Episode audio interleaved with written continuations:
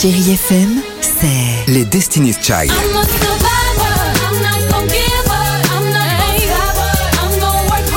Des souvenirs Et la musique qui vous fait du bien.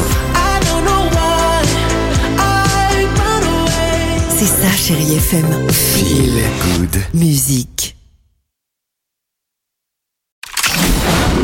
Chérie FM, cinéma. Bonjour Stéphane, bonjour à tous. Et on commence avec la sortie de la semaine sur Disney+. Vous avez reconnu ces quelques notes signées Ed Sheeran Eh bien, le Britannique se livre comme jamais dans une nouvelle série documentaire en 4 épisodes. Il va vous emmener en studio, en coulisses, mais aussi dans sa vie privée avec des confessions très personnelles. Tout s'est amélioré à partir du moment où Cherry est entrée dans ma vie.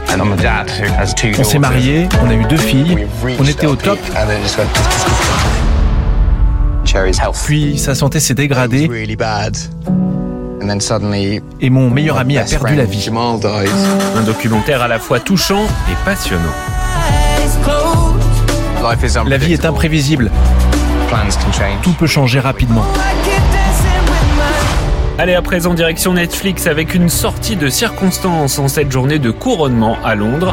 Pourquoi moi? Charlotte, il y a pire destinée que d'épouser le roi d'Angleterre. La Reine Charlotte, disponible depuis jeudi, un spin-off ultra attendu de la chronique des Bridgerton, et tous les codes sont réunis pour que ça marche, à commencer par la petite musique qui va bien, des histoires sulfureuses, Vous n'avez aucune raison de l'aimer. Mais si vous êtes prête à m'offrir ne serait-ce qu'une soirée, vous pourriez peut-être moi me détester. C'est une très bonne idée. et une bonne dose d'humour. Tout rentre dans l'ordre. Allez Stéphane, on termine par le top 3 des séries du moment sur Netflix. En 1, la série colombienne En un battement, saison 2, suivie par La Diplomate. Et en 3, le deuxième volet de la série fantastique Bienvenidos à Eden. Voilà, vous savez tout, à vous de faire un choix. Et si ça ne vous suffit pas, je reviens demain.